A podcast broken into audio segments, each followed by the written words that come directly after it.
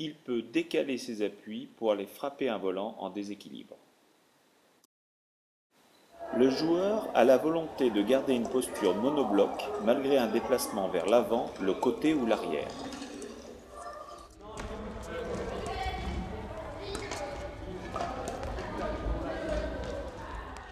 Son équilibre est instable au moment de la frappe.